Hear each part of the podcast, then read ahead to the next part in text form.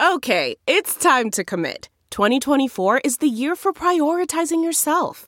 Begin your new smile journey with Bite, and you could start seeing results in just two to three weeks. Just order your at home impression kit today for only $14.95 at Bite.com. Bite Clear aligners are doctor directed and delivered to your door. Treatment costs thousands less than braces. Plus, they offer financing options, accept eligible insurance, and you can pay with your HSA FSA. Get 80% off your impression kit when you use code WONDERY at Byte.com. That's B-Y-T-E dot com. Start your confidence journey today with Byte. El simple hecho de que se puedan torcer un tobillo tal vez puede significar hasta la muerte para ellos. Este mes de octubre del año fiscal 2023, que es este nuevo año fiscal, ya hemos registrado más de 53 mil encuentros, lo que significa un aumento de 280%. Muchos de estas personas vienen muchas veces sin comer durante algunos días, tal vez no se han tomado algunos medicamentos. ¿Qué tal amigos? Yo soy Jamie Virgin de Sinclair Broadcasting en San Antonio, Texas, con una nueva edición de Crisis de Inmigración, la pelea por la frontera.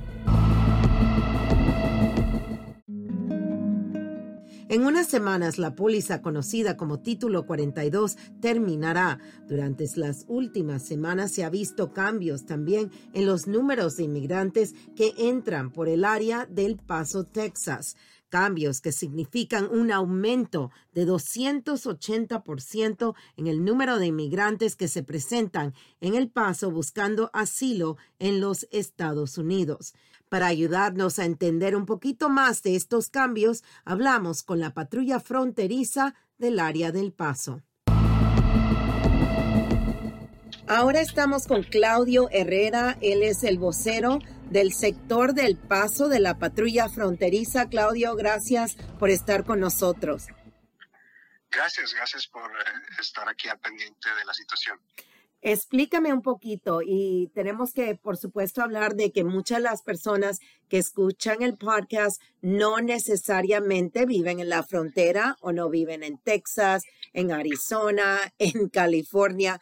Mucha gente vive en otros estados, en Wisconsin, Nueva York. Así que esto de lo que está pasando aquí es un poco diferente para ellos. Si nos puedes explicar un poco qué es lo que están viendo ustedes en el paso ahora mismo. Así es, Yami. Mira, como lo comentabas, básicamente nosotros eh, cubrimos todo el área de operaciones que viene siendo del sector del paso. el área del sector del paso eh, hemos estado registrando actualmente un promedio de aproximadamente 1.760 encuentros de migrantes por día. Esto es en promedio eh, lo que ha causado pues que nosotros hemos recurrido a ciertas situaciones como las liberaciones provisionales y otros recursos para que nosotros podamos eh, tener capacidad para poder albergar a estas personas que tenemos bajo nuestra custodia. Ahora, el sector del paso, ¿dónde comienza y dónde termina? Donde termina el sector de del río, ustedes recogen de ahí, ¿verdad? Nuestro sector, el sector del paso, abarca el área de Fort Hancock, Texas, hasta el área de Lurchburg, Nuevo México, donde termina básicamente todo el estado de Nuevo México. Ese es el área de operaciones del sector del paso. Ok, esa área, antes estábamos viendo especialmente a los venezolanos, estaban cruzando más en el área de Eagle Pass, el área de Piedras Negras, ahora se han movido más hacia tu área, ¿correcto? Correcto. Eh, desde el mes de septiembre empezamos a ver un registro de un crecimiento considerable en el número de encuentros que hemos tenido o registrado en años previos. Te puedo mencionar que en lo que va del año fiscal 2023, que apenas inició durante el mes de octubre, ya se han registrado más de 53 mil 284 encuentros, lo que viene siendo pues un incremento significativo a comparación de años fiscales previos. Y pues lógicamente que esto ha generado que el sector del paso haya destinado varios recursos y medios para poder eh, agendar la situación migratoria en estos tiempos. Ahora mismo, la gente que cruza, vamos a decir que vengan de Venezuela, Cuba, lugares que en realidad normalmente se ven como ahora mismo como países donde la gente viene y pueden pedir asilo político o asilo. ¿Esas personas se están entregando a ustedes de nuevo en la frontera o están tratando de entrar ilegalmente sin que nadie se dé cuenta ahí en el área del paso? Eh, el sector del paso ha registrado ambas situaciones. En lo que va del año fiscal hemos visto un incremento de personas quienes buscan asilo político, muchos de ellos eh, originarios de Venezuela, y pero también hemos tenido muchísimas otras nacionalidades, entre ellas más de 69 distintas nacionalidades que hemos encontrado o registrado aquí en el sector del paso y que también pues tenemos personas quienes han tratado de evitar el arresto. Aparte de ello, pues eh, uno de los de las estaciones que nosotros tenemos de mayor flujo de migrantes, de mayor encuentro de migrantes es el área de Santa Teresa, en donde esa es una área muy remota o, o, remota regularmente, en donde hay acceso muy rápido hacia la zona urbana. Entonces es muy común que las personas quienes encontramos en este sector, en esta, en esta estación, son personas quienes están tratando de evadir el arresto. Ahora, muy cerca de esta área se encuentra la estación del Paso, en donde la estación del Paso, recientemente nosotros, el sector del Paso, eh, construyó el centro de procesamiento temporal o el uh, Incident Command Post que está en el área de Chihuahuita, un área en el, en el, centro de la ciudad del Paso, en donde habíamos registrado a estas personas quienes se están entregando voluntariamente a nuestros agentes para pedir asilo político. Hay una diferencia, ¿verdad?, entre las dos. Correcto. Okay. Sí, correcto, correcto. Este, en nuestra, nuestras responsabilidades de la patrulla fronteriza aquí en el sector del paso es vigilar y saber quién y cuándo está tratando de entrar de manera ilegal o irregular a través de nuestras fronteras. La manera legal o la manera buena que, que pueden hacerlo es a través de los, de los puertos internacionales. Sin embargo, todas aquellas personas que nosotros encontremos entre los puertos internacionales, pues están cruzando de manera ilegal. Ilegal, ok, entendido. Déjame preguntarte, para ustedes, este incremento me habían mencionado, creo que me lo mencionaron ayer o antes de ayer, que ustedes en realidad están viendo más de 200%, un incremento de más de 200% comparado al año pasado. ¿Cómo ustedes están absorbiendo esa cantidad de trabajo con tantas personas, muchas familias, y ustedes todavía no han recibido muchos agentes nuevos que los puedan ayudar? ¿correcto? Mira, sí, como lo mencionas, a comparación de, la, de este mismo mes, eh, durante el mes de octubre del año fiscal 2022, donde nomás eh, únicamente se registraron 14 mil encuentros. Este mes de octubre del año fiscal 2023, que es este nuevo año fiscal, ya hemos registrado más de 53 mil encuentros, lo que significa un aumento de 280%. Wow. Eh, es muy considerable lo que mencionábamos desde, desde un inicio de plática y cómo el sector del paso ha tenido que mover recursos disponibles para poder tramitar o, procesar a estas personas que les están llegando. Durante el mes de octubre y septiembre eh, se instaló eh, lo que viene siendo el Incident Command Post, el centro de procesamiento temporal de, de la ciudad del Paso, en esta zona de Chihuahuita, donde ahí es básicamente un centro temporal que está al aire libre pero que tiene nada más una protección, por así llamarlo, del, del clima, que es un puente muy conocido ahí en, este, en esta área, que es el uh, Westbound Bridge, uh -huh. en donde básicamente la intención de este centro es básicamente nada más procesar de manera más rápida a estas personas para que no estén expuestas a los, a los medios, ¿no? Mm. Al clima. El clima. Porque el... esa es una de las preocupaciones más, más constantes de nuestros agentes, ¿no? El saber que estas personas están llegando a pedir asilo político y cuando están llegando de una, en grupos muy grandes, pues nosotros tenemos que procesarlos de manera rápida para poderles dar albergue y que no estén en la intemperie. Muchas de estas personas vienen muchas veces sin comer durante algunos días, tal vez no se han tomado algunos medicamentos, tienen este, algunos padecimientos médicos. Entonces es importante que nosotros como agentes de la patrulla fronteriza en el sector del paso tengamos esa agilidad para procesar y tratar de una manera muy humanitaria a esas personas quienes están llegando a la frontera. Ok, entendido. Para ustedes, ¿qué tan difícil es? Y todo el tiempo pregunto, eh, pregunto esto a la gente porque Creo que a muchas personas se les olvidan que ustedes no son solamente agentes federales, ustedes también son mamás, papás, hermanos, tienen familias, tienen sentimientos y muchas veces están viendo a personas, como tú dijiste, que no han comido, que están lastimados, personas que tienen muchas traumas por el viaje que hacen, pasando por la jungla de Panamá, pasando por México. ¿Cómo ustedes ayudan a sus agentes? cuando ven cosas que en realidad la mayoría del mundo no aguanta ver. No aguantan ver a un niño herido, a una mamá que perdió a su bebé. Exactamente, mira, como lo comentas, muchos de nosotros somos padres de familia, somos personas quienes estamos muy involucradas en nuestra comunidad, etcétera, etcétera, ¿no?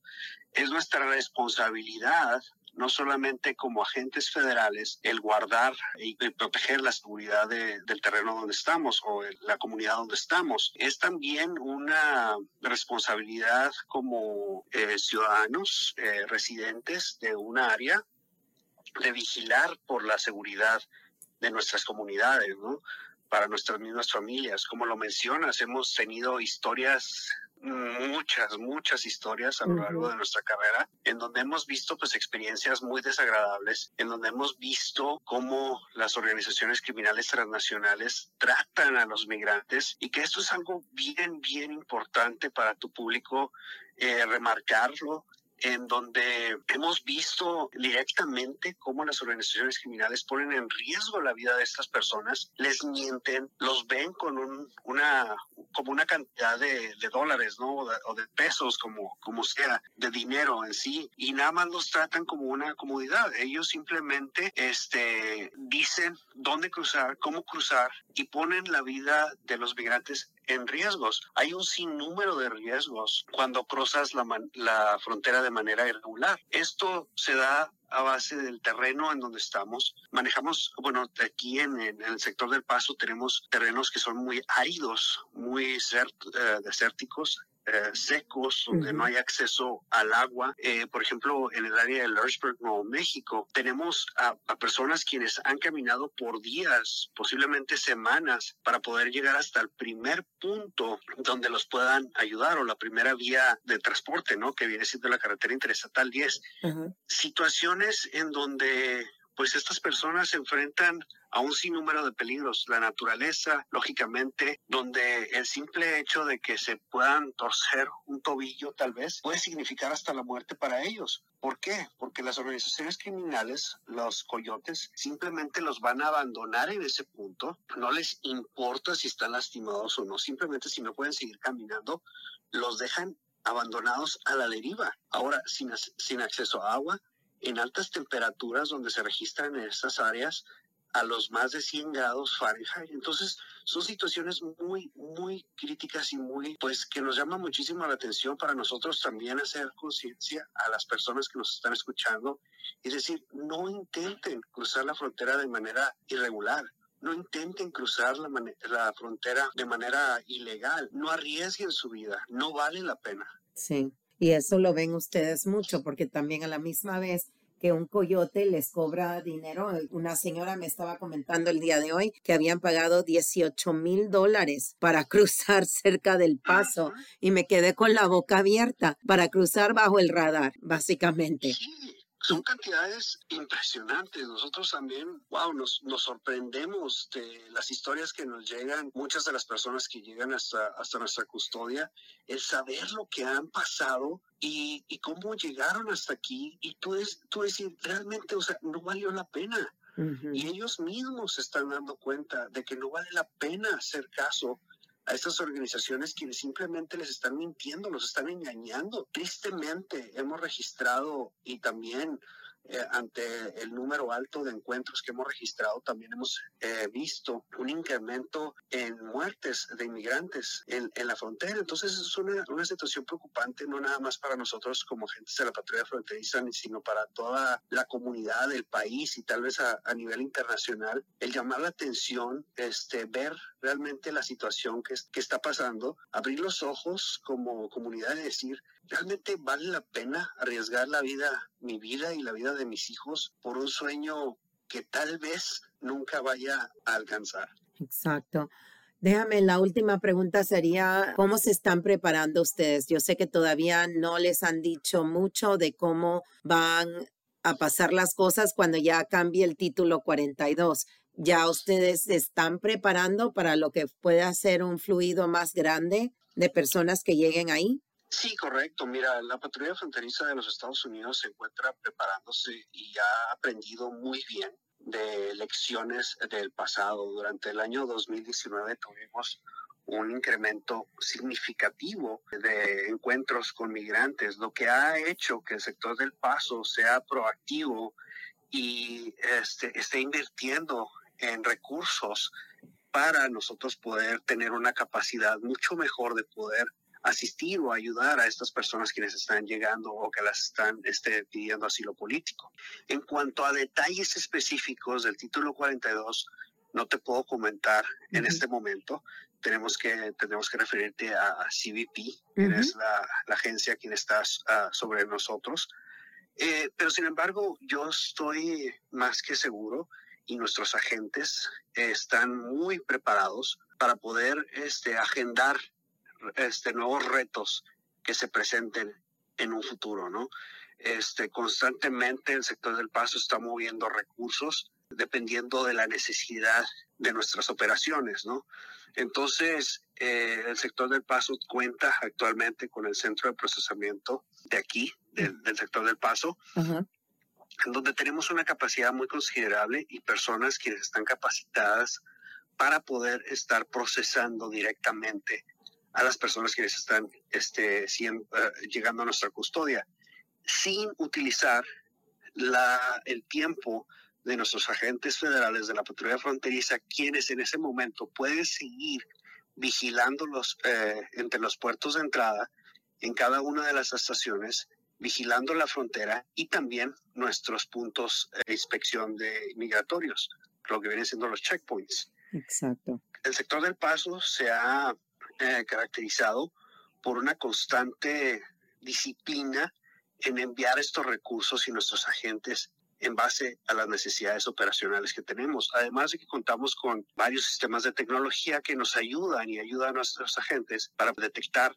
algún ingreso de manera irregular. Bueno, Claudio, mil gracias a Claudio Herrera eh, del sector de El Paso de Texas de la patrulla fronteriza. Mil gracias por hablar con nosotros. Buena suerte, yo sé, y acá sí salimos mucho con la patrulla fronteriza, el esfuerzo tan grande que ustedes tienen, porque no solamente la misión de ustedes es asegurarse de que personas no entren al país de forma ilegal, pero básicamente la misión de ustedes es de proteger a los Estados Unidos. ¿Correcto? Así es, así es, Yami. Muchísimas gracias a ti, muchísimas gracias a tu público y por supuesto, nuestra misión sigue en pie, sigue vigente. Nuestra misión número uno es proteger en nuestras fronteras de los Estados Unidos y haremos todo lo necesario para que así sea.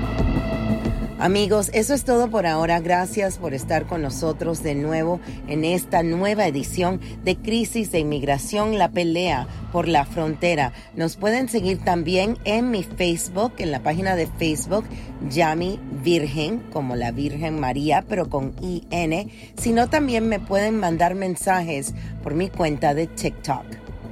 Hasta la próxima.